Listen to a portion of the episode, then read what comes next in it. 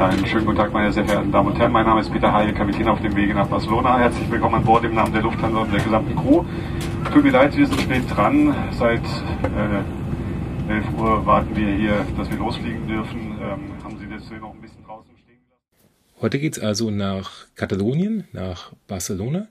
Ich war im Juni 2018 für ein paar Tage beruflich in Barcelona und habe die Chance genutzt, mir die Altstadt anzuschauen. Dafür habe ich mir einen Guide gebucht, den Alexander Steindorf, und das war ein absoluter Glücksgriff. Ein super Guide, wahnsinniges Wissen, ähm, kennt alles, spricht Deutsch fließend, äh, spricht äh, Katalonisch fließend, ähm, also wirklich äh, perfekter Guide. Der hat auch eine Webseite, katalonienbesuch.com. Wer mal dahin kommt und Guide braucht, kann ich nur empfehlen. Ähm, wo wir gerade beim Flugzeug waren, noch ein Tipp. Wenn man die Chance hat, den Fensterplatz auf der rechten Seite buchen, dann kann man nämlich, wenn man über das Meer anfliegt, Barcelona sich anschauen und sieht dabei die Planstadt, also das Schachbrettmuster. Darauf kommt der Guide gleich nochmal zu sprechen, aber das kann man vom Flugzeug aus sehr, sehr gut erkennen. Wir haben uns getroffen am Plaza de Catalunya vor der Bank von Spanien und da blende ich jetzt direkt ein. Gut. Ja, dann wollen wir mal so ein bisschen starten, Barcelona kennenlernen. Ja? ja. Äh, vielleicht mal als erstes wichtig, wenn man sich nicht so in Barcelona auskennt, wir haben in Barcelona zwei Städte. Eigentlich zwei markante Stadtteile. Hinter uns die Altstadt, die große, enge, verwinkelte, organisch gewachsene Altstadt. Da werden wir jetzt äh, also in den nächsten Stunden unterwegs sein. Aber ich wollte auch darauf hinweisen, das ist Plaza Catalunya, das ist der zentrale Hauptplatz und von hier nach oben, wie es Barcelona heißt, ist eine komplett andere Stadt zu sehen, nämlich die sogenannte Stadterweiterung. Das ist wichtig, wenn Sie mal auf den äh, Stadtplan schauen, ist da ein Schachbrett zu erkennen. Europas größtes Schachbrett. 1200 quadratische Häuserblocks, äh, die entstanden, als die mittelalterlichen Mauern, die hier diese Häuserfront äh, vorbeiliefen, abgerissen wurden. 1860, mittelalterliche Mauern entstanden noch 1860, wurden Ja. dann abgerissen. Da drin lebten 180.000 Menschen in der Altstadt. Wow. Das ist Europas größte Altstadt. Ein Riesending, kein Kaff und grüne Wiese. Sehr interessant, auch sehr interessant für Spanien, dass man damals äh, dachte, okay, die Stadt wird sich sicherlich erweitern, sie wird größer werden, also muss das Ganze irgendwie geplant werden. Schon erstaunlich, in äh, Spanien wurde damals eigentlich relativ wenig geplant. Ja, und man plante dann auf der grünen Wiese von hier nach oben diese bekannten 1200 quadratischen Häuserblocks, die immer ganz genau eine Seitenlänge von 113 Meter haben. Die Straßen kreuzen sich immer rechtwinklig. Sie sind 20 Meter breit, Ja. bis auf die Hauptstraßen und Durchfahrtsstraßen, die 50 Meter breit sind. Und die Ecken der Häuserblocks, dahinter beginnt das Ganze, zeigen ganz genau nach den Himmelsrichtungen. Süden, Norden, Osten und Westen. Und noch viel besser, wenn Sie da so ein bisschen hinschauen, ansonsten können Sie mal da unterwegs sein, äh, die Ecken sind alle abgeschrägt an den 1200 quadratischen Häuserblocks. Der Stadtplaner hat sich damals vorgestellt, die Leute würden in seiner Zukunft auf privaten Straßenbahnen durch die Gegend fahren. Es gab schon Züge und noch keine Autos. Also hat sich dieser Herr, der hieß Ildefons Cerdá, vorgestellt, okay, dann fahren sie sicherlich auf vielen privaten Straßenbahnen durch die Gegend und dann wie viele Straßenbahnen um die Ecke kommen, hat er systematisch an allen Häuserblocks die Ecken abschrägen lassen. Die Straßennamen, haben die auch ein äh, Nein, System? die oder? Straßennamen sind historische Namen, die mit der Vergangenheit Kataloniens was zu tun haben.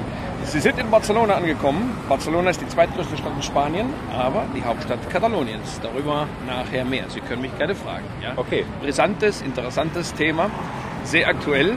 Äh, Und diese Straßennamen äh, heißen zum Beispiel Ara- Aragon, also Aragonien, Valencia, Mallorca, Provence und so weiter. Das sind die Regionen hier im Mittelmeerraum, die diesen Bezug gehabt haben zu dieser aragonesisch-katalanischen Krone, als es den Staaten noch gab. Und dann auch äh, natürlich äh, historische Persönlichkeiten aus der katalanischen Vergangenheit. Also hier die Stadterweiterung, das zweite Barcelona, Europas größtes Schachbrett. Ja, damit werden wir jetzt eigentlich das Ganze zurücklassen. Das wäre hier so da oben dieses äh, Schachbrett, das gutbürgerliche Barcelona, das feinere Barcelona. Aha, okay. Das entsteht, als die Mauern abgerissen wurden. Die Altstadt war eng, ist immer noch eng, Ja. verwinkelt. Damals hat es gestunken. Es hat übel gerochen. Es gab Cholera-Seuchen. Die, Leuten, die Leute, also die besseren äh, oder betuchten Familien, sind dann eben ausgezogen aus der Altstadt und haben sich da oben in der neuen Stadt, in der entstehenden Stadt, ihre schönen Häuser gebaut. Eklekticismus, verschiedene Historismen, Klassizismus, aber sehr wichtig der Jugendstil. Das da oben ist die Jugendstilstadt. Und da, in, da inmitten dieser Jugendstilstadt stehen natürlich auch die Gaudí-Gebäude. Die bekannte Sagrada Familia.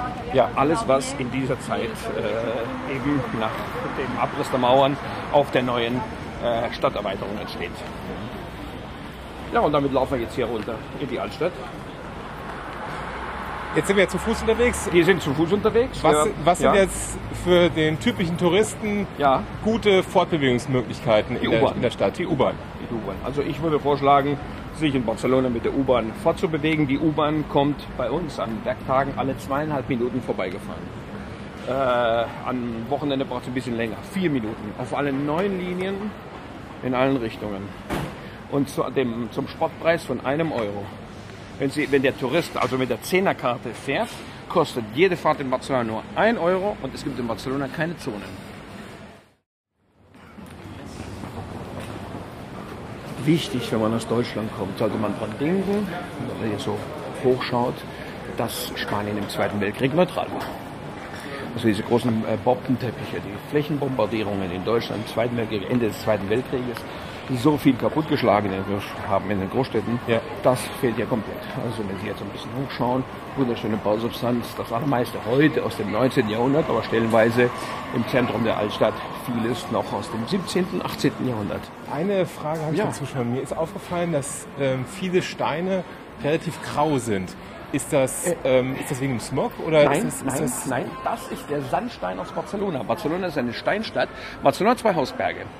Äh, der größere ist der Tibidabo, eigentlich äh, unser Küstengebirge, hier parallel mal zum Meer verlaufen. Aber da gibt es am Hafen einen kleineren, der Montjuic. Der Montjuic, Montjuic bedeutet ganz einfach Berg der Juden. Montjuic auf Altkatalanisch, weil die Juden im Mittelalter dort oben ihren Friedhof hatten. Und dieser Montjuic ist 2000 Jahre lang der Steinbruch der Stadt Barcelona gewesen. Das ist ein siliziumhaltiger, harter Sandstein, Ja. der so ein bisschen hellbraun, gräulich aussieht. Mit diesem Sandstein, schaue immer so schön Ja, sehen, ja. mit diesem Sandstein hat man in Barcelona 2000 Jahre, also Jahre lang alles äh, gebaut, von den römischen Mauern bis hin zur historischen Fassade von äh, Gaudí an der Sagrada Familia, die nämlich auch mit diesem Sandstein gebaut wurde. Deswegen hat Barcelona dieses hellbraun-gräuliche Aussehen. Ja, genau. das- Das war das, was mir aufgefallen ist. Ja. Aber Barcelona ist auch recht harmonisch, einheitlich, äh, hat ein Aussehen, hat einen Stil. Das stimmt. Es ist eine äh, unzerstörte Stadt. Eine kleine Siedlung. Die Archäologen behaupten, vielleicht so 3000 Leute hier, hätten hier gelebt. Aber mit einem sehr, sehr langen Namen. Äh, die Stadt hieß damals Colonia Julia Augusta Faventia Paterna Barzino.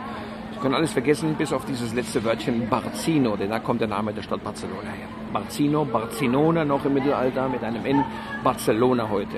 Barcelona auf Deutsch. Die Stadt heißt für die Katalanen Barcelona. Und da kommt dieses Barça her, für die Fußballmannschaft.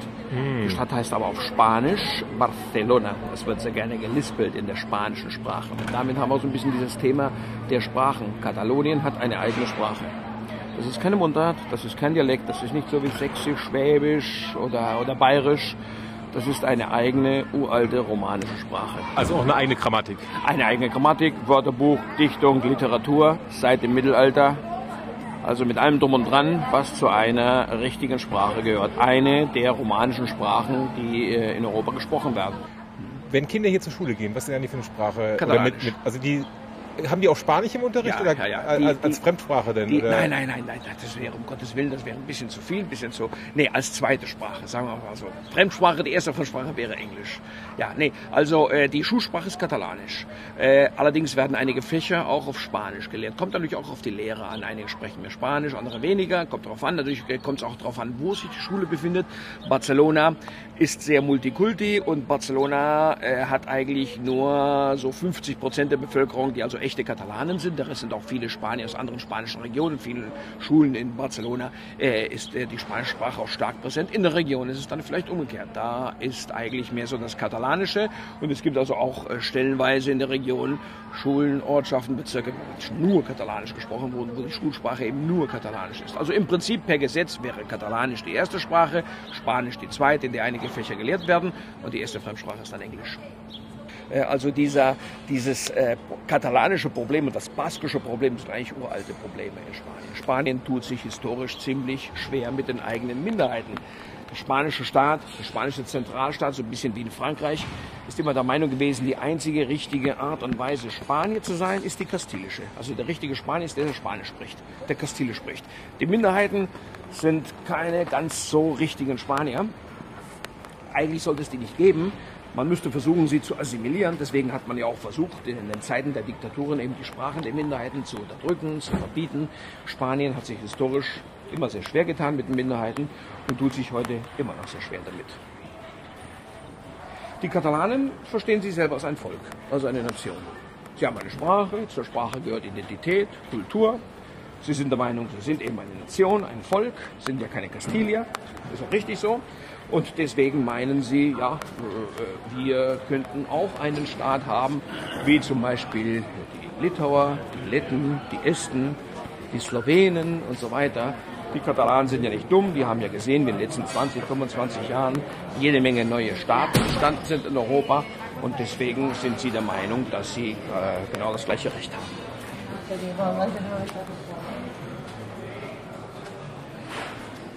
So, es geht hier weiter im gotischen Viertel, es wird eng, wie Sie ja sehen.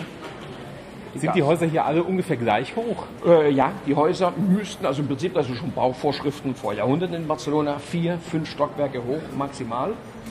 Es hat natürlich auch Zeiten gegeben, wo man ein bisschen aufgestockt hat, wo man, äh, wie gesagt, Bausünden reingestellt hat. Aber im Prinzip hat Barcelona dieses Aussehen, diese vier, fünf Stockwerke hohen Häuser.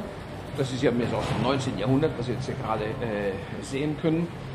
Das gotische Viertel, also die Altstadt eigentlich, die enge, verwinkelte Altstadt. Das ist eine bekannte Einkaufsstraße im gotischen Viertel. Mit vielen Geschäften, mit vielen Läden. Also auffällt, hier wohnen überall Leute. Heute, heute wohnen äh, weiterhin 105.000 Barcelonesen in der Altstadt. Und unten sind da viele Geschäfte, natürlich auch internationale Marken oder sogar katalanische, spanische Marken. Mango ist aus Barcelona, Desigual ist aus Barcelona. Äh, da gibt es natürlich auch die international bekannten Marken und natürlich auch sehr viele einheimische Ladenbetreiber, Unternehmer, die für ihren eigenen Namen irgendwas verkaufen. Keine Tante-Emma-Läden schon sehr spezialisierte Fachgeschäfte. Es ist wirklich sehr interessant, in Barcelona spazieren zu gehen. Die ganze Stadt ist eigentlich eine Einkaufsstadt. Und äh, wir haben ja vorhin über die Autos gesprochen. Was der Barcelonese nicht macht, ist das, was der Deutsche üblicherweise macht. Der Deutsche fährt alle 15 Tage mal raus in die Pampa, kauft ein, lädt seinen Wagen voll, fährt dann zurück und lädt alles aus. Er hat natürlich eine Garage, kann da wunderschön parken, kann in Ruhe dann auspacken und so weiter. Das kann der Barcelonese nicht, wie wir sehen können. Also fährt der Barcelonese normalerweise nicht mit dem Auto raus in irgendwelche Shopping-Centers. Gibt sie schon, aber eigentlich mehr so die Ausnahme. Der Barcelonese bewegt sich in der Stadt zu Fuß, geht einkaufen. Dafür haben wir die vielen Läden, Lädchen aller Art, auch viele Supermärkte, kleinere Gemüse- und Obstläden, die man ja an vielen Stellen sehen kann. Und sehr wichtig für die Versorgung der Bevölkerung, 39 Märkte. Es gibt in Barcelona 39 Märkte, von denen 10 äh, sehr schöne, große, historische Markthallen sind. Was man auch gerne macht in Barcelona, wenn man Zeit hat und am Wochenende zum Beispiel in so einer Stelle einzukehren. Äh, das könnte man als eine Schokolaterie bezeichnen, so eine Schokoladenbar oder Milchbar. Was gibt es denn hier? Dann hört normalerweise Schokolade. Eine Tasse zähflüssige Schokolade lässt man sich geben, mit Sahne drauf. Dann tun sie noch ein bisschen Zucker. Da haben sie vielleicht 5000 Kalorien in der Tasse. Und dann werden in diese Schokolade werden dann äh, Croissants, Ensaimadas aus Mallorca, Churros, die werden auf der Schale, jetzt äh, haben sie vorhin ausverkauft, gleich werden sie neue machen, Churros und Spritzgebäck, das wird dann getunkt Ja. mit den Fingern, ganz einfach gegessen. Dazu gäbe es natürlich auch Flammen, also Pudding, die bekannte Crema Catalana, Kataloniens nationale Nachspeise, also eine süße Stelle, man isst hier gerne süß. Äh, und das äh, muss man auch mal machen, wenn man nach Barcelona kommt. So eine äh, Tasse guter heißer Schokolade geben lassen. Mir ist schon aufgefallen, dass man hier nicht Hunger leiden muss. Nein, Ich bin jetzt seit nein. ähm, verhungern und verdursten werden sie nicht in Barcelona. Nee. Das geht überhaupt nicht.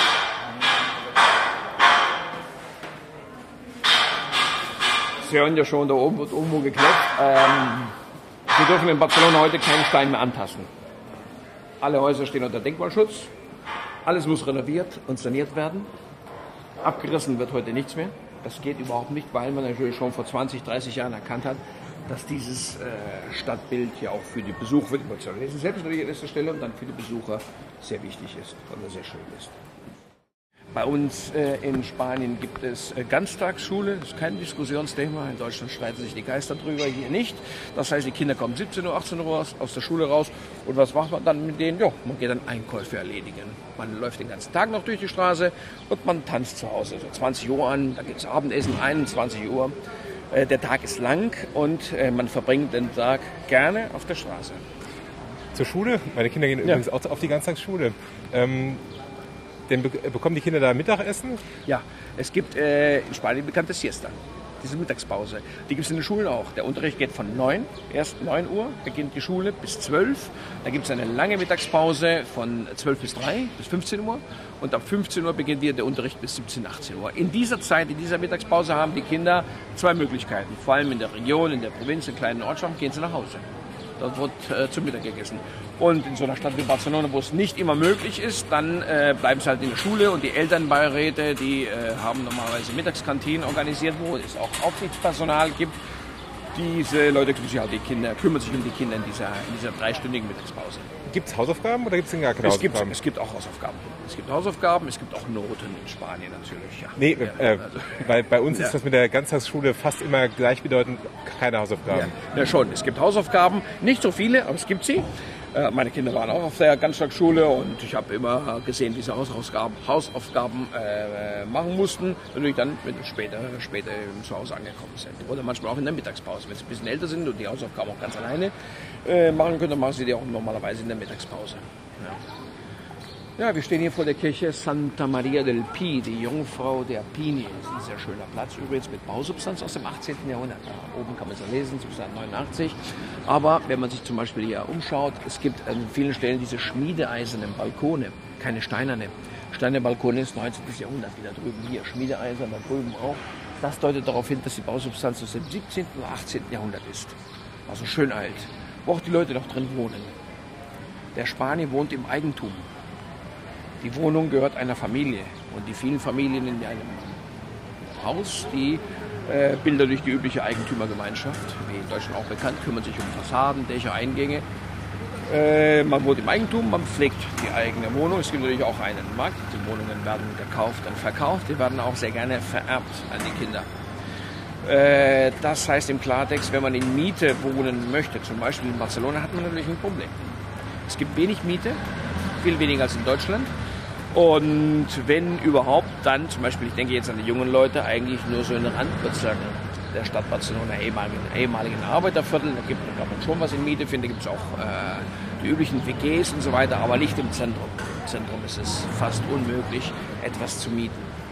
Wir können mal hier kurz reinschauen. In dem Vorraum der Kirche kann ich Ihnen nämlich etwas zu den katalanischen Traditionen zeigen. Katalanen feiern Feste sehr gerne, wie normalerweise alle Kulturen am Mittelmeerraum. Das ist hier in diesem Schrank, als Sie reingehen, rechts abbiegen.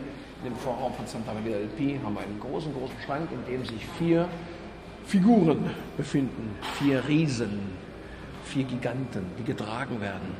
Starke Männer stellen sich darunter. Das ist ein Guckloch in dem Rock. Da kann man durchschauen. Man hebt an, läuft auf der Straße rum und muss auch noch tanzen. Das sind Umzüge. Umzüge früher mal Bestandteil der Fronleichnamsprozessionen, heute Umzüge bei Festlichkeiten, lokalen Festlichkeiten. Und was für Festlichkeiten sind das? Ganz einfach äh, die Namenstage der Schutzpatrone, der Schutzheiligen.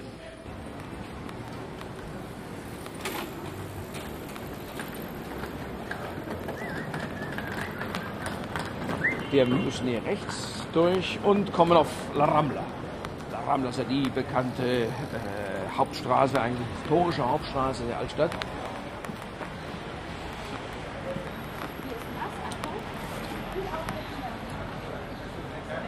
Dazu muss natürlich gesagt werden, heute ist La Rambla eigentlich ein schöner Boulevard, äh, eigentlich mehr mh, ein äh, Touristenszene oder ein Touristenpark. Im Winter wird die Straße wieder ganz normal, kommen die Barcelonesen auch gerne her. Aber im Sommer zieht sich der Einheimische ein bisschen zurück und überlässt das Spielfeld in vielen, vielen Besuchern Barcelonas. Aber trotzdem, die Allee ist interessant, die Allee ist schön. Diese Rambla beginnt oben an der Plaza Catalunya, wo wir uns getroffen haben, und zieht sich dann 1300 Meter durch, fast eine Meile bis runter zum alten Hafen. Der historische Stadthafen wird heute als Port Vell auf Katalanisch, also als alter Hafen bezeichnet, heute mehr so ein Sport- und Yachthafen. Und da endet die Hauptstraße, äh, diese historische Hauptstraße Barcelonas. Wo wir gerade vom Hafen sprechen. Ja. Es gibt auch einen Strand, oder? Es gibt auch einen wunderschönen Strand. Wie kommt man dahin? Ganz einfach, mit der gelben Linie, mit der U-Bahn oder zu Fuß. Barcelona hat eine Art Copacabana, direkt vor der Stadt. Äh, auf der anderen Seite, also ein bisschen so östlich, östlich, nordöstlich vom Hafen, wenn wir so runterschauen Richtung Meer, von hier aus gesehen links, muss man noch über die Landzunge, der Hafen wird ja von einer Landzunge beschränkt, das Viertel Barceloneta, das kleine Barcelona. Darüber hinaus, auf der anderen Seite, beginnt eine viereinhalb Kilometer lange Strandpromenade mit sauberen, sehr gepflegten Stränden und sauberen Wasser. Also ich kann wirklich nur einladen, und nach Barcelona zu kommen, einen Strandurlaub zu machen. Das ist erstaunlich, aber Barcelona bietet auch sowas. Man kann da zum Beispiel vormittags äh, irgendwelche Museen, Sehenswürdigkeiten besichtigen, Stadt unterwegs sein und am Nachmittag zum Beispiel, das machen viele Besucher in Barcelona, dann so zwei, drei Stunden äh, am Strand sein. Am Strand liegen, baden, schwimmen, das Wasser ist sauber. Barcelona hat einen tollen Strand. Also ist eigentlich die einzige Metropole in Europa, so große Metropole, mit, äh, diesem, mit einem, einem solchen Strand direkt vor der Haustür. Barcelona, ich vorhin gar nicht gesagt, hat 1,6 Millionen äh, Einwohner auf dem Stadtgebiet, also eine große Stadt. Ja, hier äh, Rambla kann man so ein bisschen kleines Stückchen äh, zurücklaufen nach oben und sofort links kommt diese bekannte Markthalle La Boqueria zum Vorschein. Eine von 39, habe ich vorhin schon gesagt. 39 Märkte gibt es in Barcelona, die sehr wichtig sind für die Verpflegung der Bevölkerung. Hier geht man einkaufen. Man fährt also, wie ich sagte, nicht mit dem Auto raus irgendwo hin, sondern lebt in der Stadt und kauft noch in der Stadt ein. Wir gehen jetzt in diese Markthalle, die hat ungefähr die Größe von einem Fußballfeld, besteht aus mehreren Reihen von Marktständen, ist überdacht und ist ein Feuerwerk an Farben und Gerüchen. Der zentrale Bereich ist so ein bisschen äh, touristisch überlaufen. Wir gehen mal hier nach links. Also wenn man äh, La Boqueria besichtigt oder besucht, würde ich äh, vorschlagen, man soll mehr so in den Randzonen der Markthalle unterwegs sein. Da sind auch die ganz normalen Ein Einheimischen, die also, wie Sie jetzt zum Beispiel sehen können, eben einkaufen gehen. Man kann in La Boqueria auch sehr gut essen. Hier hat ihr so ein paar Beispiele für die spanischen Tapas.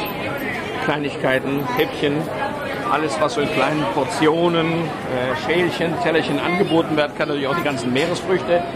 Das äh, sind so die Tapas, diese Häppchen. Es gibt hier in der Markthalle fünf ganz gute Tapas-Bars. Dadurch kann man auch Fertiggerichte äh, kaufen, Käse, Würste, Lebensmittel,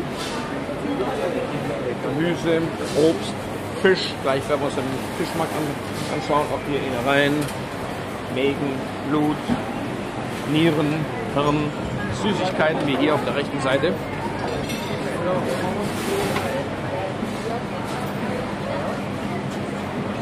Mittags ist es fast unmöglich, einen Hocker zu bekommen. Wenn Sie jetzt Tapas haben wollten, wir haben jetzt Viertel vor elf, würde ich sagen, versuchen Sie es jetzt, probieren Sie es jetzt, jetzt ist Platz. Mittags müssen Sie sich einen solchen Hocker erkämpfen. Ja, hier kommt der äh, Fischmarkt zum Vorschein.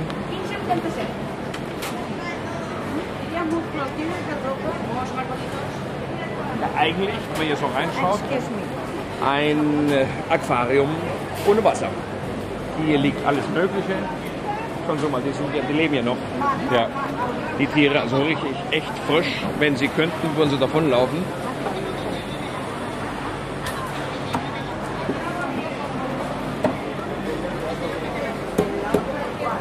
Es riecht auch toll nach Fisch.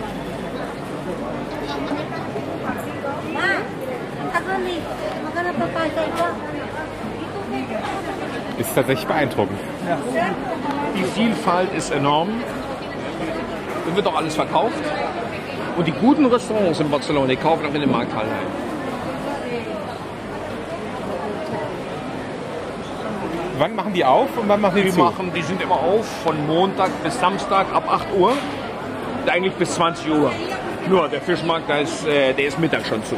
Also man, man sollte eigentlich eine Markthalle äh, am Vormittag äh, besuchen. Da drüben haben wir wieder eine schöne Tabakstelle.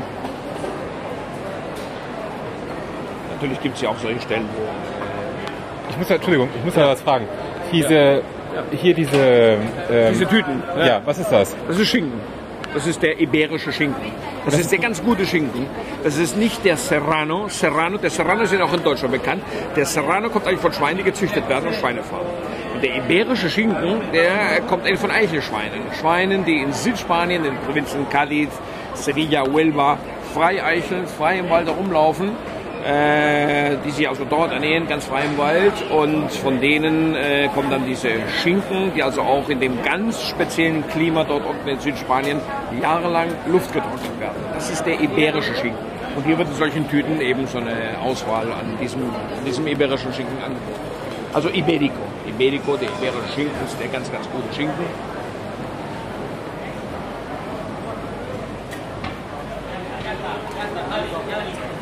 Lass uns mal rechts gehen, denn eigentlich möchte ich Ihnen äh, auch zeigen, wovon sich die Spanier gerne ernähren.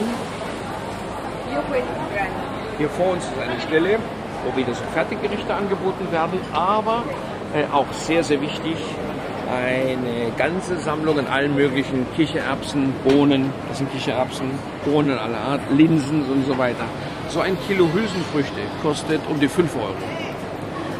Mit einem ganzen Kilo kann sich eine Familie ernähren. Und wir essen noch üblicherweise hier zwei, dreimal, manchmal sogar viermal in der Woche immer noch Hülsenfrüchte. Linsengerichte, Kichererbsen, Bohnen. Gesund, lecker, proteinreich und kostengünstig.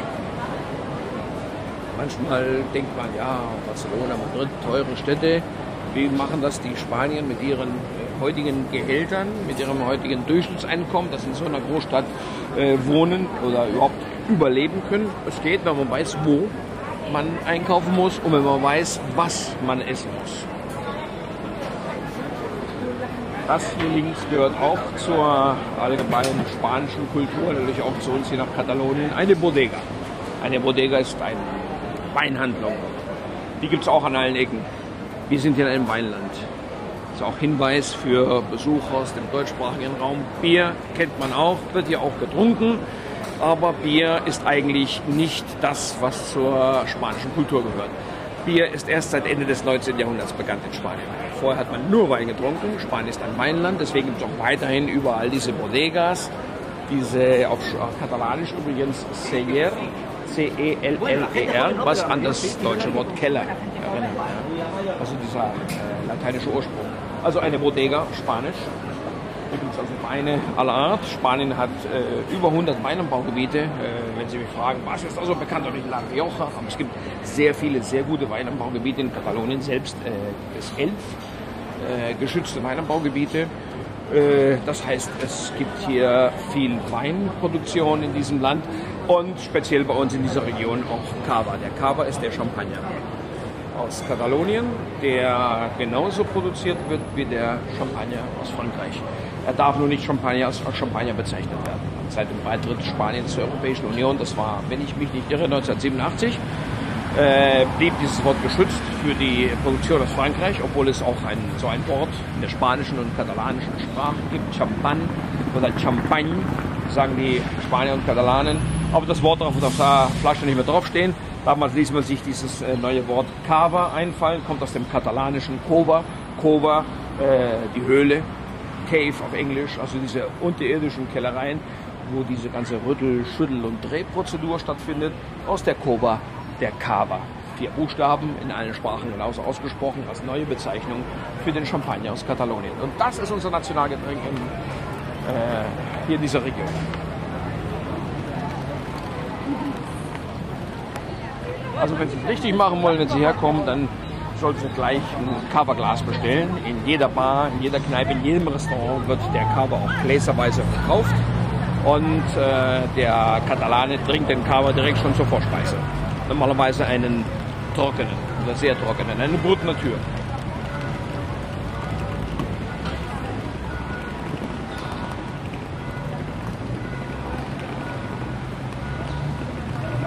Wenn wir gerade mal über, die, Ja. ähm, über den Tourismus sprechen, Ja. welche, was sind die guten Jahreszeiten oder wann soll man herkommen? Wa- Was ist, Die besten Jahreszeiten sind immer der, äh, also im Frühling und im Herbst. Äh, man kann, äh, auch der Winter ist auch ganz okay. Also wenn es hier wirklich schrecklich kalt ist, im Januar frühmorgens haben wir plus 5. Das geht, man kann es aushalten. Mittag haben wir 10, 12, 14 Grad wieder. Wenn Sie also nicht unbedingt im Winter herkommen wollen, dann würde ich sagen im Frühjahr, im Frühling, so von, von März bis äh, ja, Mitte Juni und dann erst wieder ab September. September, Oktober, November bis in den Dezember hinein. Das sind die besten äh, Jahreszeiten, um Barcelona äh, zu besuchen, weil es nicht so heiß und auch nicht so schwül ist. Äh, welche Temperaturen haben wir hier so im, im Sommer? Naja, 30, 32. Aber bei 80, 85, manchmal 90 Prozent Luftfeuchtigkeit, wir sitzen ja direkt am Mittelmeer, ist es dann sehr schwül, so unangenehm, wie, wie gefühlte 40. Wir gehen in Barcelona sehr gerne bei Rot über die Ampel. Rot ist spannender, sportlicher, grün kann jeder. Also machen Sie es einfach so, wie Sie sehen, wie es die Einheimischen machen. Wenn niemand kommt, dann schaut natürlich immer in die richtige Richtung. Wenn niemand kommt, geht man einfach rüber. Ganz gleich, ob die Ampel jetzt nur rot oder grün ist. So, und damit sind wir jetzt wieder hier im zentralen Bereich des gotischen Viertels. Auch eine beliebte Einkaufsgegend, wie man sehen kann. Überall Läden, Geschäfte aller Art. Ist Barcelona eine sichere Stadt in Form von, ähm, gibt es hier viele Taschendiebe oder, Ja, ja. Ähm, Also das ist ein bekanntes Thema, beliebtes Thema äh, zu Barcelona. Barcelona hatte äh, bis vor 15, 20 Jahren viele Taschendiebe. Das stimmt, aber die Stadt hat sich natürlich sehr angestrengt, die Stadtverwaltung, sehr angestrengt, dieses Thema unter Kontrolle zu bringen. Wir haben sehr viel Polizei, schon seit vielen Jahren. Wir haben viel Videoüberwachung. Es hat auch geklappt. Das Ganze ist zurückgegangen. Ich würde sagen, heute schneidet Barcelona genauso ab wie alle anderen Großstädte. Man muss in Rom und in Paris und in London auch auf Taschendiebe, sicherlich auch in Berlin auf Taschendiebe aufpassen. Es war früher mal schlimmer, heute nicht mehr. Heute äh, äh, schneidet Barcelona, wie gesagt, genauso ab. Nur der schlechte Ruf ist halt geblieben, wie so üblich. Es gibt aber keine gewalttätige Kriminalität. Also wenn überhaupt, dann sind es eben diese Taschendiebe, die mal versuchen, da und dort eine Geldbörse aus der Tasche rauszuziehen. Das kommt heute vielleicht mal auf der U-Bahn vor, vor allem die Strecken, die zur Sagrada Familia führen, die blaue und die lila Linie, da sollte man vielleicht so ein bisschen aufpassen. Davon abgesehen ist Barcelona eine Stadt, in der man genauso unterwegs sein kann wie äh, in anderen Großstädten Europas. ich kann also auch nachts oder abends ähm, problemlos hier spazieren gehen.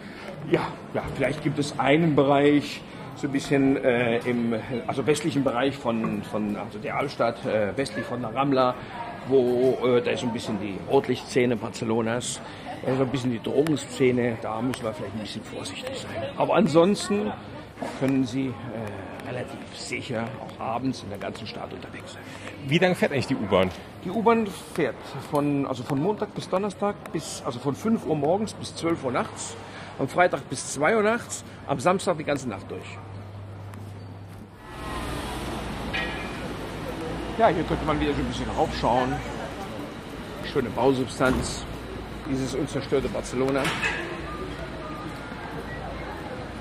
Übrigens Stadtreinigung, die fährt mit Elektrowegelchen durch die Gegend. Von Montag bis Sonntag wird die Stadt gereinigt. Barcelona ist eine saubere Stadt. Das muss man eigentlich schon Stimmt. sagen. Das Stimmt, das sieht auf, man. ja. Von Montag bis Sonntag wird gekehrt, gefegt, gereinigt, Straßen werden abgespritzt mit Wasser und Seife sogar. Wir laufen jetzt hier an der Römischen Mauer entlang, vor der die ganzen Häuser stehen. Und an der Stelle möchte ich Ihnen eine weitere sehr bekannte äh, katalanische äh, Tradition mal zeigen, die der Menschentürme. Das habe ich schon mal gesehen im Fernsehen. ja, Ja. sch- schon toll, schon spannend, ja. Die heißen auf, auf Katalanisch Castellers. In diesem Wort Casteller steckt das äh, Wort Castell drin. Also eigentlich wären das für die Katalanen mehr so Festungen oder Burgen, Menschenburgen. Auf Deutsch klingt besser Menschenturm also Menschentürme, wo sich die Leute halt übereinander stellen. Das wird natürlich äh, gepflegt, geübt von Vereinen, die sich auch zwei, dreimal in der Woche treffen, das Ganze eben dann üben und bei solchen Festlichkeiten, bei solchen Patronatsfesten dann auch vorzeigen. Das sind jetzt 1, 2, 3, 4, 5 Ebenen. Äh, nein, nein, nein. Hier unten ist eine weitere Ebene. Die ersten ah. sehen wir ja gar nicht, die sind ja eingefärbt in einer Menschentraube. Also 1, 2, 3, 4, 5, 6, 7, 8 und 9. Denn die hocken ja auch alle übereinander, die kleinen Kinder. Ganz, ganz oben sind es kleine Kinder. Sechs, sieben, achtjährige, die hochklettern wie Äffchen hier an den Rücken der Leute hoch. Dazu, das muss doch wahnsinnig das gefährlich ist, sein. Das ist gefährlich. Manchmal fällt oder stürzt sowas auch in sich ein. Es gibt also so Brennungen oder mal so eine eingeschlagene Rippe. Das gehört schon zur Ästhetik des Ganzen. Ja. Das muss man in Kauf nehmen. Kommt vor. Äh, aber äh, glücklicherweise ist eigentlich mehr eine Seltenheit. Die Leute äh, üben das, trainieren das und normalerweise können sie es aufbauen und wieder abbauen. Ein Turm gilt nur als richtig hingestellt, wenn er auch richtig anständig wieder abgebaut worden ist. Und da könnte man sich fragen, wie können die denn, die da drin stecken, überhaupt wissen, was da oben passiert? Die können ja gar nicht hochschauen. Da wird eine ganz äh, konkrete Musik gespielt, das mittelalterlich anmutende Flötenmusik, die man aber von überall hört. Und je nachdem, wie die Musik gespielt wird, wissen die, die da drin stehen, wo sich jetzt der Aufbau befindet. Und wenn die Musik plötzlich ganz, also komplett wechselt, dann wissen sie, aha, das letzte Kind ist oben angekommen, jetzt geht's wieder zurück und runter. Also lange- anhand der Musik hören die, wissen die, wo, an welcher Stelle sich jetzt der Aufbau und der Abbau wieder befindet. Wie lange dauert das ungefähr? Oh, Der Aufbau und Abbau kann vielleicht so zehn Minuten dauern. Und wann kann man das sehen? Bei solchen Patronatsfesten, Festlichkeiten, die lokalen Festlichkeiten, die es überall gibt, in der guten Jahreszeit, in jeder Ortschaft. Da feiert man die Namenstage der Schutzpatrone.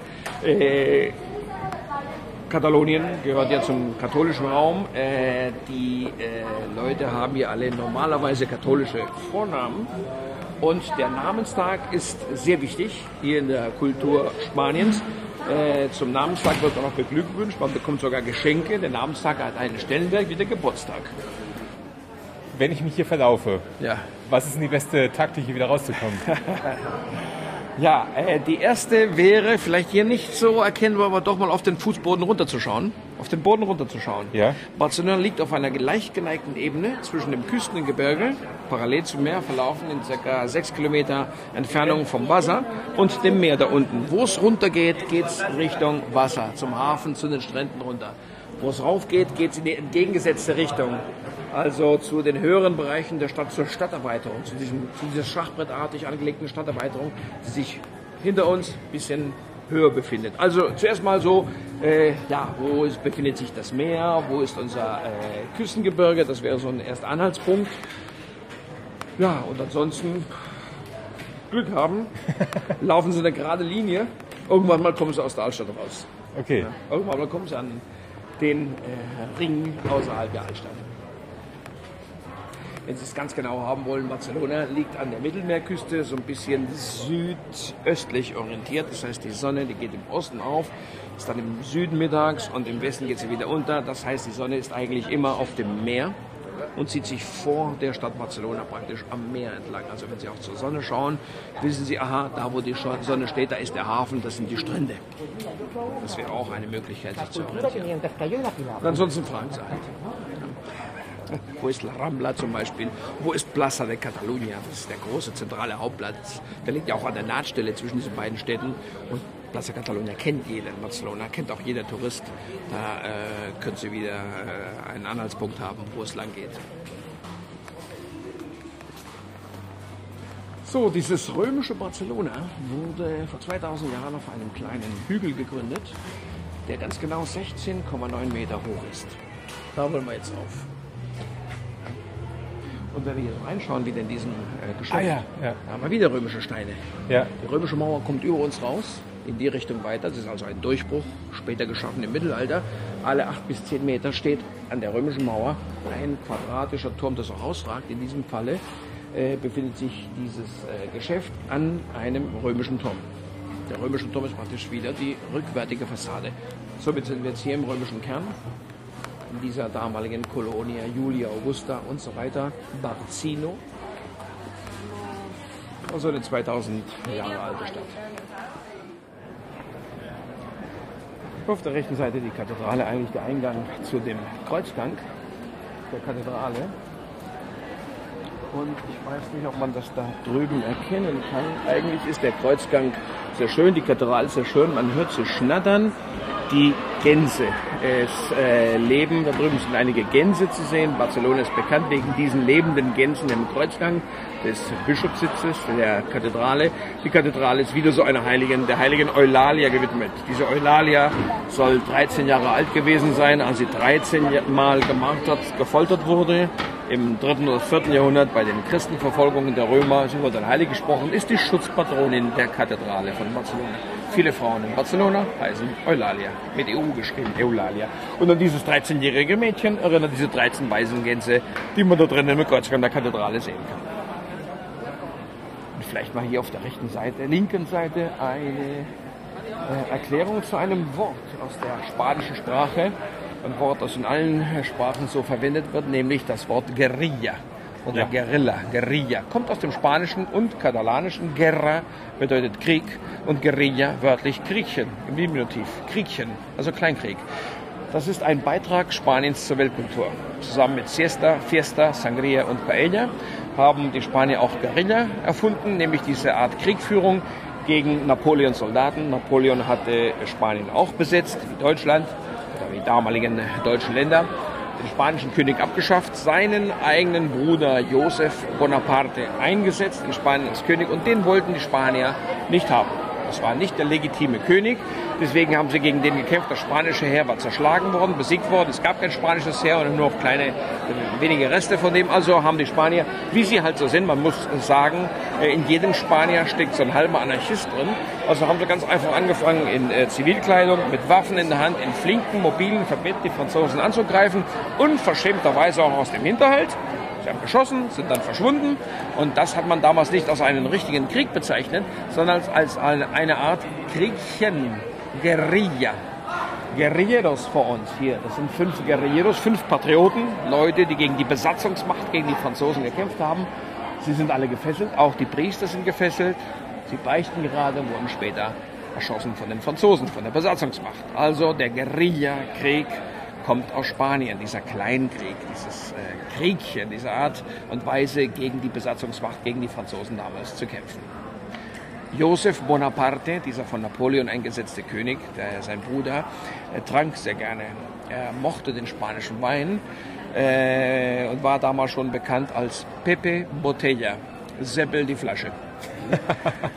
Gegen Seppel die Flasche haben die Spanier gekämpft, eben mit dieser Art Kriegführung. Und ihn auch besiegt. 1914, 1814, Entschuldigung, sind die Franzosen dann abgezogen aus äh, Spanien. Sie hatten die Nase voll von diesem unrichtigen Krieg.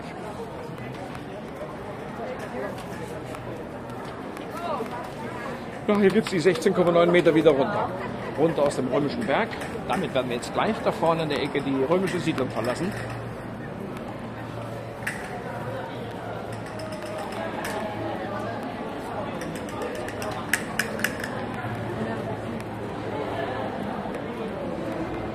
Ja, das ist wieder so ein Fall. Diese Dame hier auf der rechten Seite, die gehört zum Mobiliar der Stadt Barcelona. Das ist eine Profi-Bettlerin. Die sitzt hier schon seit 30, 40 Jahren an genau dem gleichen Stein.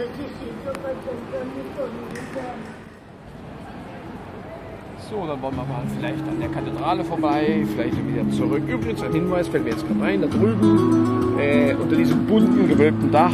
Ja. Äh, das heißt also ein bisschen östlich von der Kathedrale, 150 Meter entfernt, befindet sich auch eine sehr schöne und sehr interessante Markthalle, Santa Catarina.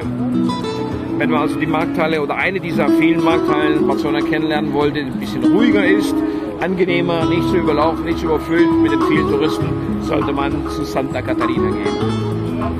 Schöne, große Markthalle, wo eigentlich nur Einheimische unterwegs sind. Man also auch diese Farbenvielfalt äh, der vielen angebotenen Lebensmittel kennenlernen kann, wie auf der Markthalle, in der Markthalle La. So, mal bisschen links, links an der Kathedrale vorbei, also an der östlichen Seite.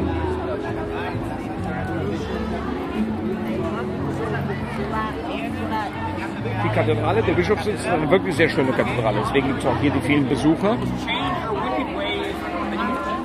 Man sollte allerdings äh, die, äh, diese Kirche nicht mit der bekannten Sagrada Familia verwechseln. Das ist was anderes. Das ist der Bischofssitz, der Dom, die Kathedrale. Die Sagrada Familia in Barcelona, übrigens Europas älteste Baustelle, ist ganz einfach eine Basilika. Eine Basilika die der bekannte Architekt Antoni Gaudí vor über 100 Jahren entworfen hat, an der immer noch gebaut wird. Aber eigentlich nur eine Basilika, keine Kathedrale, obwohl sie größer ist als der Bischofssitz und eigentlich genauso aussieht, aussieht wie ein Dom, wie eine Kathedrale. Das ist auch eines der Highlights in Barcelona, diese bekannte Kirche. Europas älteste Baustelle, gebaut nur mit den Spenden der Gläubigen. Eine Sühnekirche. Sühnetempel der heiligen Familie, die Sagrada Familia.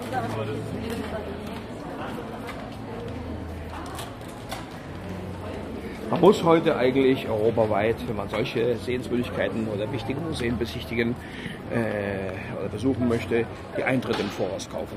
Das ist auf jeden Fall zu empfehlen, ganz Europa. Ja. Äh, In Barcelona sind es drei Stellen, wo man die Eintritte unbedingt im Voraus kaufen sollte, sonst gibt es da keine Möglichkeit. Für die Kirche, die ich eben erwähnt habe, die Sagrada Familia, für den Güell und für das Picasso-Museum. Also wenn Sie dahin wollen, kann man wirklich nur empfehlen, entweder im Voraus schon im Internet zu kaufen, die Karten, oder über eine Agentur, über einen Stadtführer äh, eben dann die Karten äh, besorgen zu lassen. Weil die Schlangen da so lang sind oder weil man einfach nicht es, mehr weil reinkommt? es beschränkte Zeitfenster gibt. Und die Zeitfenster sind häufig ausverkauft, komplett ausverkauft. In der Kirche zum Beispiel, in der Sagrada Familia, dürfen äh, gleichzeitig 3000 Menschen drin sein, pro Zeitfenster. Und die sind doch tatsächlich ausverkauft. Im Park Güell, diese Gaudí-Siedlung, da sind es 400 Personen. Was ist das mit, ich habe ähm, auf den Webseiten gelesen, dass äh, Reiseführer irgendwelche Sonderrechte haben? Ja, Was wir, ist- was ist äh, die amtlich äh, zugelassenen Reiseführer, die wir also Staatsprüfung bestanden haben und damit auch die offizielle äh, Bescheinigung haben, wir können normalerweise mit unseren Gästen an der Schlange vorbei. Wenn Sie also einen amtlichen Reiseführer oder Stadtführer nehmen, der Ihnen auch die ganze Erklärung dazu gibt, der kann auch mit Ihnen, mit den Gästen an der Schlange vorbei. Nur, wenn die Zeitfenster eben ausverkauft ist, äh, sind, dann eben auch nicht. Also deswegen, für diese drei Stellen müssen wir die Karte auf jeden Fall im Voraus kaufen. Und ansonsten mit einem Reiseführer können Sie direkt an der Schlange vorbei in jedem Museum, in jeder Sehenswürdigkeit. Das nicht nur hier in, bei uns in Katalonien, in ganz Spanien. Die äh, Stadtführer, die amtlichen Stadtführer, die amtlichen Reiseleiter haben eine Zulassung immer für eine der Regionen, der 15 Regionen in Spanien. Und damit kann dann der Stadtführer in der ganzen Region, in jedem Museum halt eben sofort rein mit den Gästen. Wenn es ein amtlicher ist, natürlich auch die, die keine Zulassung haben. Woran so- erkenne ich das? äh, dass sie keinen Ausweis haben. Sie können sich nicht ausweisen. Das heißt, die, die, die sogenannten Free Tours oder die, die Leute, die ganz auf der Straße arbeiten, können auf der Straße alles erzählen, was sie, was sie wollen. Das, Können Sie mir das Ausweis mal zeigen, wie ja, der aussieht? gerne, das gerne, würde mich gerne, jetzt mal gerne. interessieren. Ja, ja, das sieht so aus. Also gelb, okay. Richtig gelb und da kann man eben lesen Generalitat de Catalunya, das ist die katalanische Landesregierung, Guia de Turismo de Catalunya, also äh, ja, Fremdenführer Kataloniens, und da ist mein Name drauf, meine Personalausweisnummer, wann der ausgestellt äh, wurde und der wird immer alle fünf Jahre muss halt äh, verlängert werden und meine Nummer, ich bin äh, der Stadtführer 2000, Nummer 2600. Okay. Damit habe ich eine amtliche Zulassung, damit kann ich offiziell mit meinen Gästen an allen Schlangen vorbei. Die Gäste würden einen Eintritt bezahlen. Ich brauche keinen Eintritt zu bezahlen. Ich habe freien Eintritt zu allen Museen, Sehenswürdigen. Ich und jeder Amtliche. Und die, die es nicht sind, die können das nicht. Das ist also mit einem sogenannten äh, Free Tour oder so, so ein Guide, den man sich auf der Straße nimmt, der kann vielleicht mal draußen ein bisschen was erzählen, da und dort. Aber wenn es heißt, ja, jetzt möchte ich mal ins Picasso-Museum oder jetzt möchte ich, jetzt möchte ich mal so ein Gaudí-Wohnhaus besichtigen, wird er ihnen sagen, nee, bitteschön, ich kann das nicht, ich muss dann draußen stehen bleiben. Das heißt, wenn ich das im Vorfeld mache, dann Ja. äh, sollte ich auch immer fragen, ob derjenige... Ja, ja, man sollte fragen, ob derjenige auch ein amtlich zugelassener ist.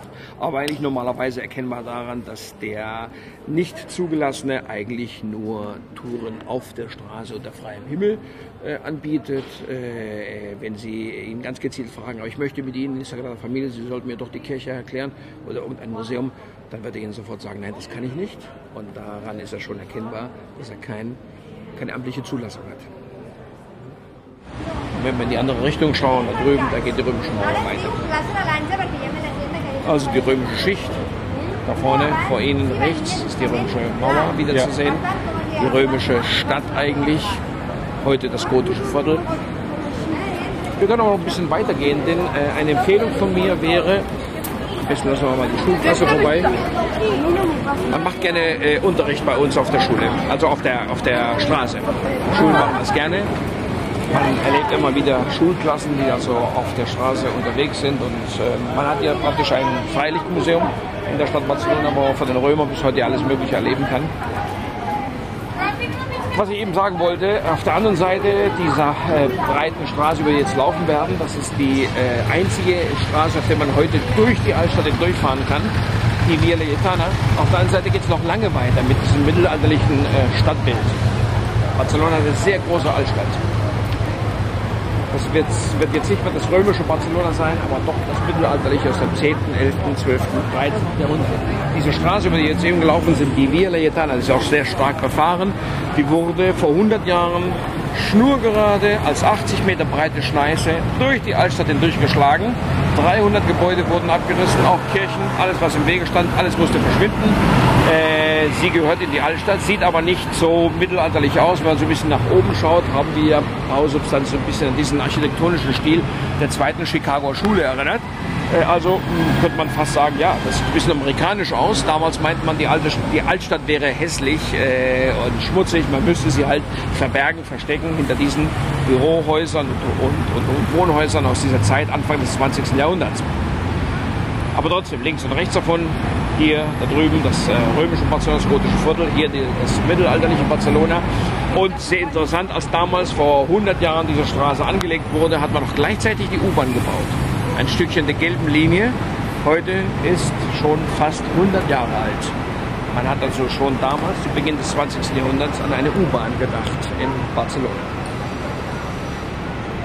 Heute kann man sich die Stadt ohne U-Bahn gar nicht vorstellen.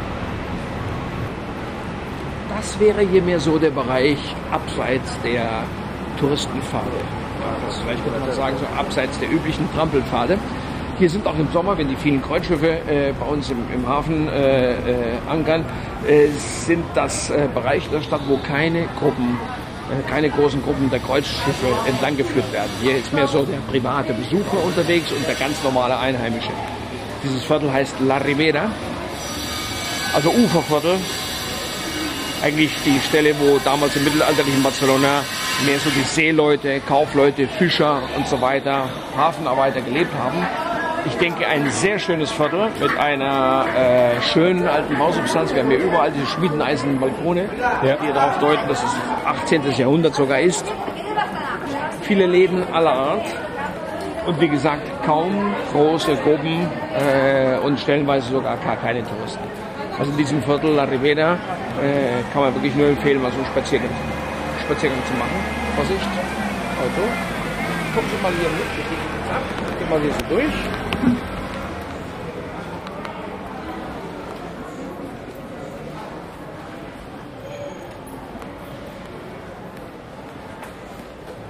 Eigentlich gibt es hier in diesem äh, östlichen äh, Teil der Altstadt zwei, vielleicht drei Sehenswürdigkeiten, das war es dann schon. Die Kirche Santa Maria del Mar, eine sehr schöne Kirche, gotische Kirche, die schönste in Barcelona.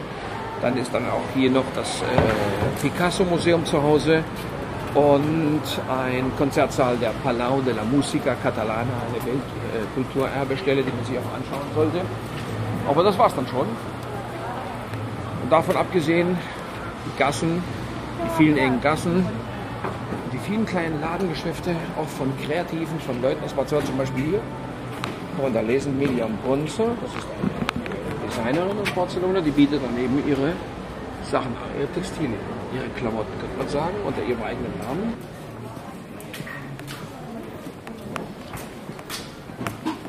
Ist Reiseführer für Sie Hobby zum Beruf gemacht oder normaler Beruf wie jeder andere auch? Äh, eigentlich mehr Hobby zum Beruf gemacht. Ich habe in meiner Jugendzeit Geschichte, Kunstgeschichte, Geografie studiert an der Universität. Dann habe ich natürlich nicht immer als Reiseführer, Reiseleiter arbeiten können. Äh, ich habe auch was anderes gemacht, aber schon seit 20 Jahren äh, mache ich Stadtführung in Barcelona. Macht mir Spaß. Gehört eigentlich zu dem, was ich äh, eben in meiner Jugendzeit studiert hatte. Und außerdem äh, mag ich Barcelona, meine Stadt. Ich bin hier geboren, aufgewachsen.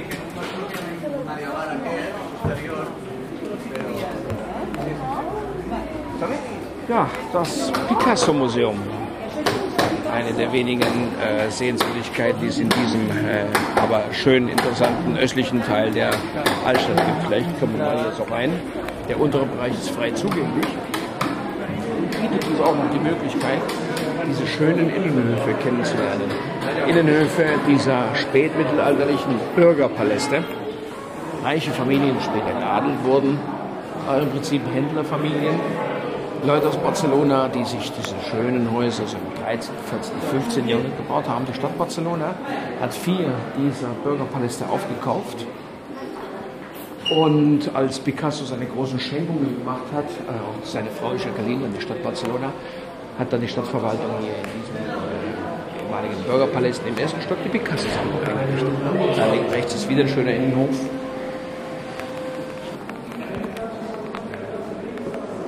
Dann haben wir hier wieder raus.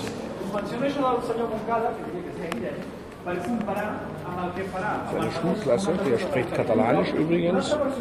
Der macht die Erklärung auf Katalanisch für die Schüler hier, wie ich Ihnen sagte. Katalanisch ist die Schulsprache in Katalonien.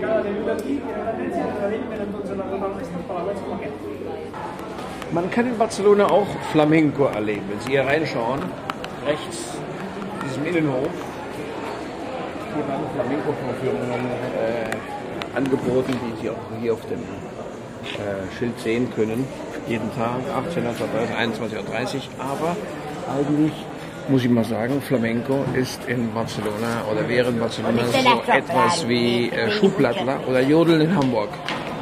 Ja, Flamenco gehört zum südspanischen Raum. Flamenco ist andalusisch. Es gibt gute äh, Darbietungen Flamenco hier in Barcelona, aber gehört eigentlich nicht zu dieser Kultur, nicht zu dieser Region. Die Katalanen haben ihren eigenen Tanz, ihre eigene Musik. Flamenco ist äh, mehr so andalusisch.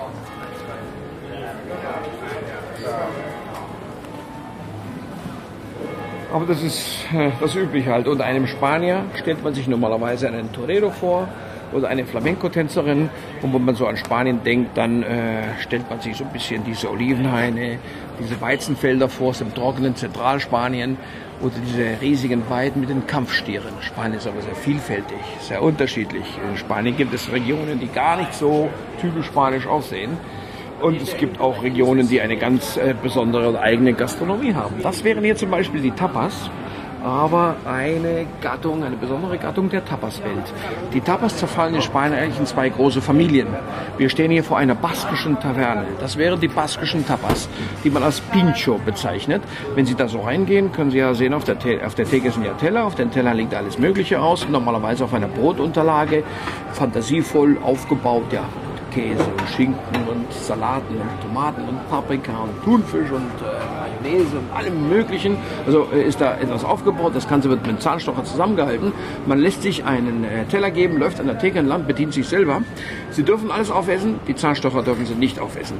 Die müssen ganz brav auf dem Teller liegen bleiben. Es wird nach Zahnstochern abgerechnet. Die Dinger haben alle den gleichen Preis. So funktioniert es im Baskenland. Da zieht die ganze Gruppe am Wochenende von Kneipe zu Kneipe, von Bar zu Bar. In jeder Kneipe gibt es ein Glas Wein und zu dem Glas Wein nimmt man einen solchen Pincho, deutsch Spießchen. Zahnstocher-Tapas, müsste man eigentlich sagen. Das ist typisch baskisch. Und dann gibt es die andere Gattung, diese vielleicht in Deutschland bekanntere, diese Schälchen, Tellerchen, die kleinen Portionen. Das käme eigentlich mehr so aus dem südspanischen Raum wie das aus Zentralspanien, Andalusien, so ein bisschen Mittelmeerküste.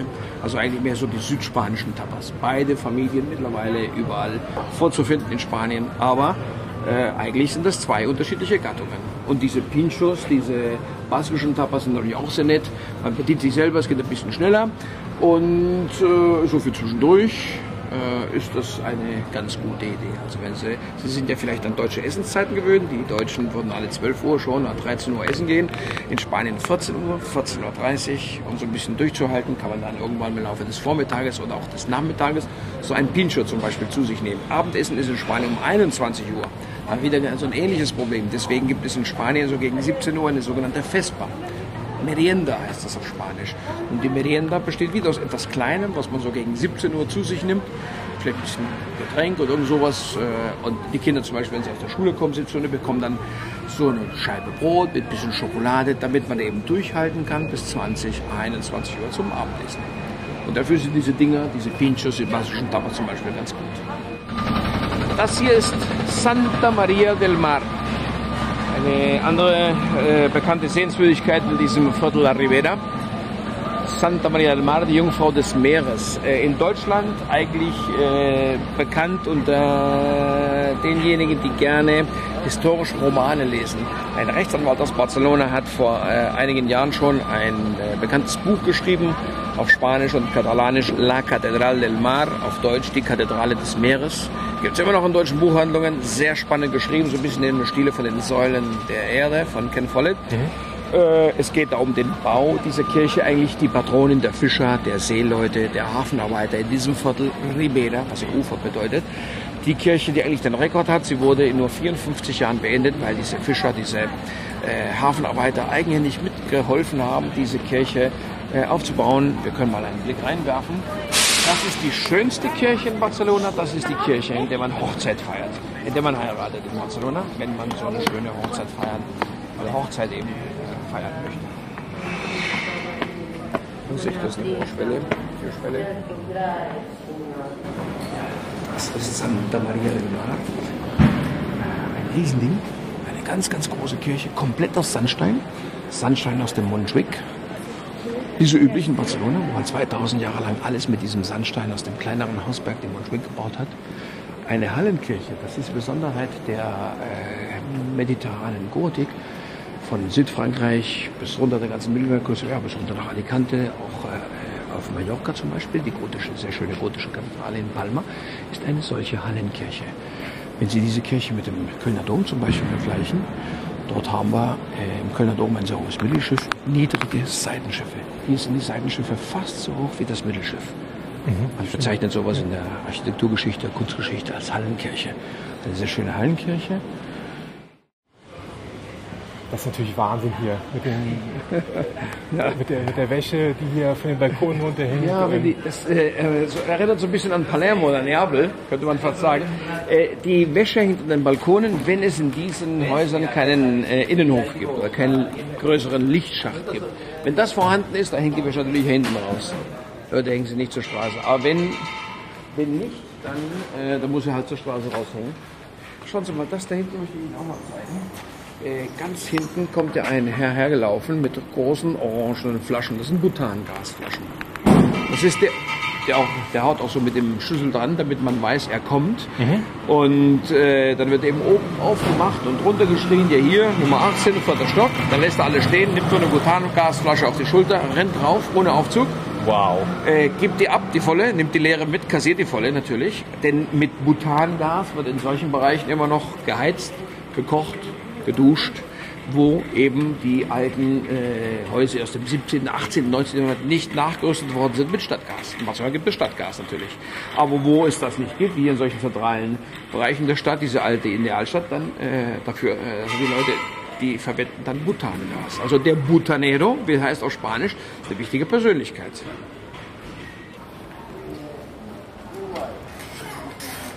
Eine angenehme, nette, ruhige Stelle. In diesem äh, Teil der Altstadt, wo eben nicht so viele äh, Besucher unterwegs sind. Und einer ganz normalen spanischen Kneipe hier auf der katalanischen Kneipe auf der linken Seite, wo man ganz gut essen kann. Was man auch in Barcelona äh, tun kann, zum Beispiel, ist äh, sich mittags mit einem Tagesmenü zu verpflegen. Da steht dran an diesem Joannet, so heißt die Kneipe, Menü, also Menü, 12 Euro. Habe ich gestern gemacht, ja. Ja, da gibt es eben einen ersten Gang, einen zweiten Gang, Brot, Getränk und Nachspeise zu 12 Euro. Äh, also es gibt viele, viele solche Stellen, wo man eben so einkehren kann mittags, wo man essen gehen kann. Zu diesem Preis vor uns eine Tapperstelle, auch eine gute Tapperstelle, diese Santa Agustina.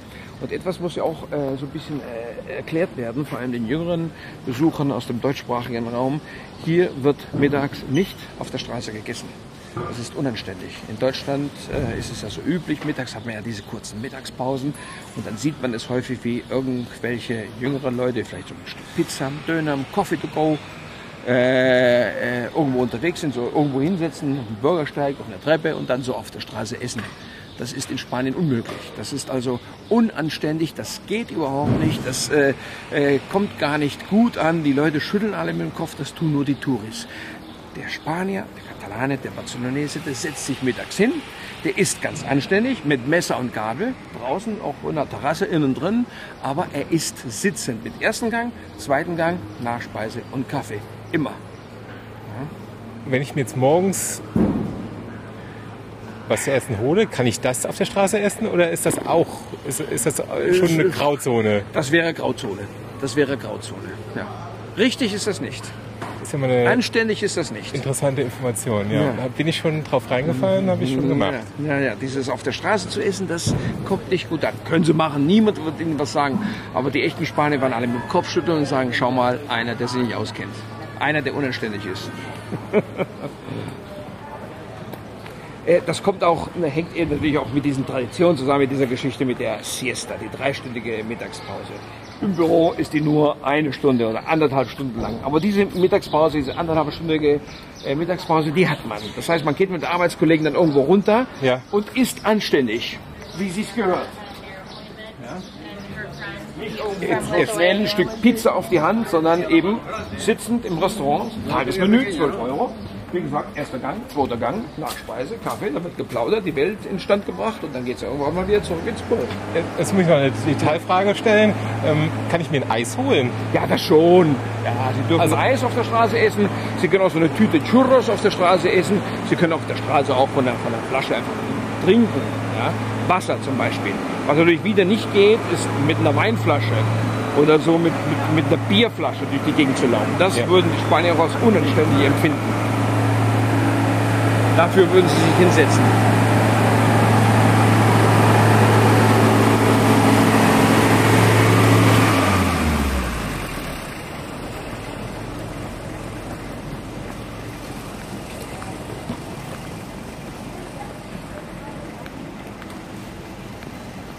Das, äh, das ist vielleicht ein, auch ein, eine Frage der Prioritäten. Im südeuropäischen Raum wird gerne gut gegessen. Auch am Wochenende geht der Spanier, auch wenn er nicht so viel verdient, gerne mit der ganzen Familie, mit der ganzen Sippe, geht dann irgendwo aus, dann gehen sie gut Fisch essen. Dafür, dafür fährt der Spanier vielleicht ein kleineres Auto. Ja. Kein Audi, kein Mercedes. Er begnügt sich mit einem Skoda, mit einem Seat, mit einem Renault oder einem Citroën. Hat auch vier Räder. Und äh, geht aber dafür gut essen mit der ganzen Familie. Also dieses Thema der Prioritäten, das äh, spielt auch eine Rolle.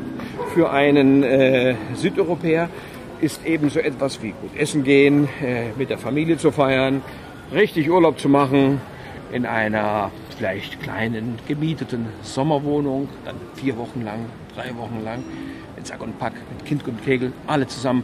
Das ist für ihn wich- wichtig. Das hat für ihn Bedeutung. Nicht irgendwie ein großes Auto zu fahren. Diese Ecke hier, äh, das ist die Straße Mendes Núñez, Ecke San Pedro, dem heiligen Petrus. Äh, die ist ja auch interessant. Wenn man immer hier so ein bisschen aufpasst und guckt, kann man eigentlich das äh, erkennen oder wiedererkennen, was ich Ihnen ganz am Anfang erzählt habe. Die Stadterweiterung, das Schachbrett, Europas Ja, ja. größtes Schachbrett, beginnt hier zum Beispiel, das ist eine Nahtstelle. Hier schließt das Schachbrett, schauen Sie mal die gerade gezogenen Straßen, 20 Meter breit, Querstraßen, immer im rechten Winkel, abgestellte Ecken da oben überall, mit den vielen Bäumen übrigens, das macht Barcelona so schön grün aussehend, obwohl wir ähnlich wenig Parks haben. Das ist die Stadterweiterung und hier hinter uns, wo wir stehen, eigentlich die Altstadt. Das organisch gewachsene, enge verwinkelte und hier die geplante zweite Stadt. Zwei ganz unterschiedliche Stadthälften. Das bürgerliche Barcelona hier oben. Auch sehr, sehr interessant, sehr schön. Tolle Bausubstanz. Die Gaudí-Bauten stehen alle rum. Ja, und das ist die Stelle, die ich Ihnen als letztes zeigen wollte. Das ist der Palau de la Música Catalana. Eines der besten Exempel für diesen verrückten, fantasievollen, übertriebenen, fantastischen äh, Jugendstil. Der Jugendstil in Katalonien, Jugendstil in Spanien gibt es nur in Katalonien. Das war dieser Stil dieser bürgerlichen Schichten, diese Bourgeoisie, dieses Bürgertum, die haben sich gerne ihre Wohnhäuser in diesem Stil äh, errichten lassen. Und ein privater Gesangverein hat zwischen 1905 und 1908 das dann gebaut. Palau de la Música Catalana gehört heute immer noch diesem privaten Gesangverein. Oben ist ein äh, Konzertsaal mit 2200 Sitzplätzen. Und das Ding ist einfach verspielt, verspielt, fantasievoll, farbig, bunt, unglaublich. Man kann es gar nicht beschreiben. Die Stelle ist UNESCO-Weltkulturerbe. Schon seit Jahrzehnten. Das ist eines der tollsten Exempel für den katalanischen Jugendstil. Man schaut sich hier zum Beispiel den unverputzten Ziegelstein an, die Mosaiken, diese äh, äh, Steinarbeit, den Naturstein, die Glasbalustraden, diese Säulen, äh, die überhaupt keine tragende Funktion haben, verschiedene Verzierungselemente äh, und Büsten von bekannten Komponisten, zum Beispiel Wagner. So, wie heißt die U-Bahn-Station hier? So, die U-Bahn-Station heißt Urkinaona. Das ist eine Station der, der roten Linie. Hier, geht es auch äh, durch den Tunnel durch auf die gelbe. Aber äh, Sie müssen jetzt mit der roten fahren. Die Karten gibt es in der U-Bahn. Die U-Bahn, die Karten gibt es, äh, bevor man reingeht, an Automaten. In den Bussen gibt es für uns keine Karten. Das heißt, wir haben einen Wasserner Verbund und die Karten, die man hier in der U-Bahn kauft, sind auch für die Busse gültig. Man muss also hier so ein bisschen schauen. Äh, dem Automaten kommt das zum Vorschein. Das erste sind die Tageskarten. 2, 3, 4, 5 Tageskarte. Einzelfahrschein. Der Einzelfahrschein kostet in Barcelona 2,20. Ja. Aber äh, vielleicht erkläre ich Ihnen noch, dass der normale Barcelonese nicht mit diesem Billett Sensil, mit dem Einzelfahrschein, sondern mit der T10 fährt. Die T10 ist eine Zehnerkarte, die ist übertragbar. Zwei, drei, vier, fünf Personen bis zu zehn können mit der gleichen fahren. Wenn wir da drauf tippt, kostet die nur 10,20. Wenn Sie das auf Einzelfahrscheine umrechnen, äh, bedeutet das, dass wenn Sie viereinhalb Mal, also fünfmal gefahren sind, sich die T10 schon gelohnt hat. Ja? Denn jede Fahrt äh, kostet äh, 1 Euro. Und Barcelona hat keine Zonen. Also das System, mit dem sich 90 Prozent der Barcelonesen fortbewegen. Natürlich gibt es auch Monatskarten und so weiter, aber die T10 wäre das äh, Normale für einen Barcelonesen und auch äh, wenn äh, Besucher, also Touristen nach Barcelona kommen und einige Tage in Barcelona sind, werden sie vielleicht jeden Tag mal zweimal fahren, dreimal, dann lohnt sich so eine T10 schon, denn die äh, gilt auch ein Jahr lang. Ist übertragbar und gilt ein Jahr lang. Aber in Ihrem Falle, wenn Sie ja nur einmal fahren, dann werden wir hier abbrechen und dann tippen Sie auf Billet Sensi. Übrigens spricht man Sprachen, also es gibt, das gibt es auch auf Englisch. Single Ticket. Wir tippen hier auf Single Ticket und der kostet 2,20. So, und Es gibt, kommt auch Wechselgeld raus, also wenn wir es nicht exakt hätten. So, jetzt ja. fehlt noch ein Euro. So, Ihr Wechselgeld käme unten auf der rechten Seite raus, in diesem Falle nicht mehr. Und dann haben Sie links gleich den Einzelfahrschein. So, Vielen Dank. das ist die Karte. Ich mache das mal fertig. Ich fahre jetzt auch U-Bahn. Also Ja. In die letzte Richtung. Muss dann hier durchgegeben werden und auf der rechten Seite geht es Jetzt. Okay. Also, richtig wäre es einschieben, erst beim Aufziehen läuft es grün auf und ich kann durchgehen. So, Sie müssen dann hier auf der anderen Seite runter. Vorne müssen Sie rechts runter. Und dann müssen Sie von hier fünf Stationen bis Plaza España, der Okay. Platz Spaniens. Ich gehe zurück in die andere Vielen, vielen Dank. Gern geschehen. Viel Spaß noch und Sie fliegen heute zurück. Ja. Viel Spaß beim nächsten Mal. Danke, Ja. bis dann. Tschüss.